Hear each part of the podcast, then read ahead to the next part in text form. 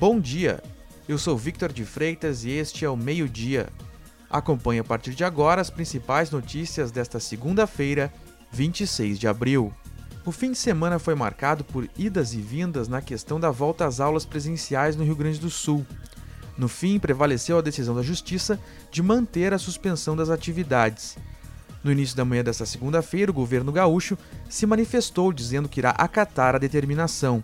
O Judiciário vai julgar a pauta em segundo grau às 6 horas da tarde de hoje.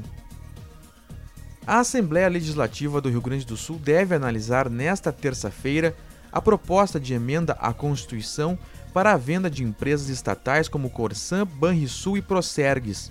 A iniciativa busca retirar do texto da Constituição Estadual toda e qualquer exigência de consulta prévia aos parlamentares para a venda do controle acionário de estatais gaúchas.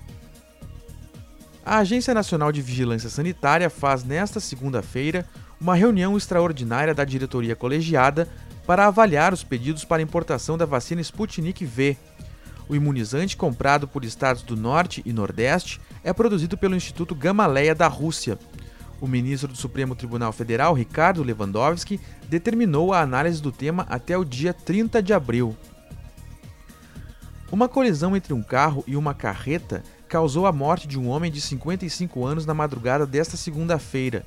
O acidente ocorreu na BR-386 em Soledade, região norte do estado. A vítima estava em um Volkswagen CrossFox com placas de Soledade. O motorista do caminhão, com placas de Maringá, no Paraná, foi encaminhado para atendimento com ferimentos leves. A semana começa mais fria no Rio Grande do Sul. Após uma manhã com temperaturas abaixo dos 10 graus em diversas regiões, o tempo fica mais firme e um pouco mais quente à tarde.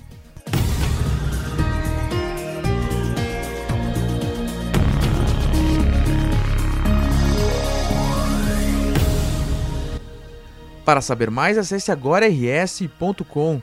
Acompanhe arroba agora no RS no Instagram e no Twitter. Obrigado pela sua companhia e até amanhã.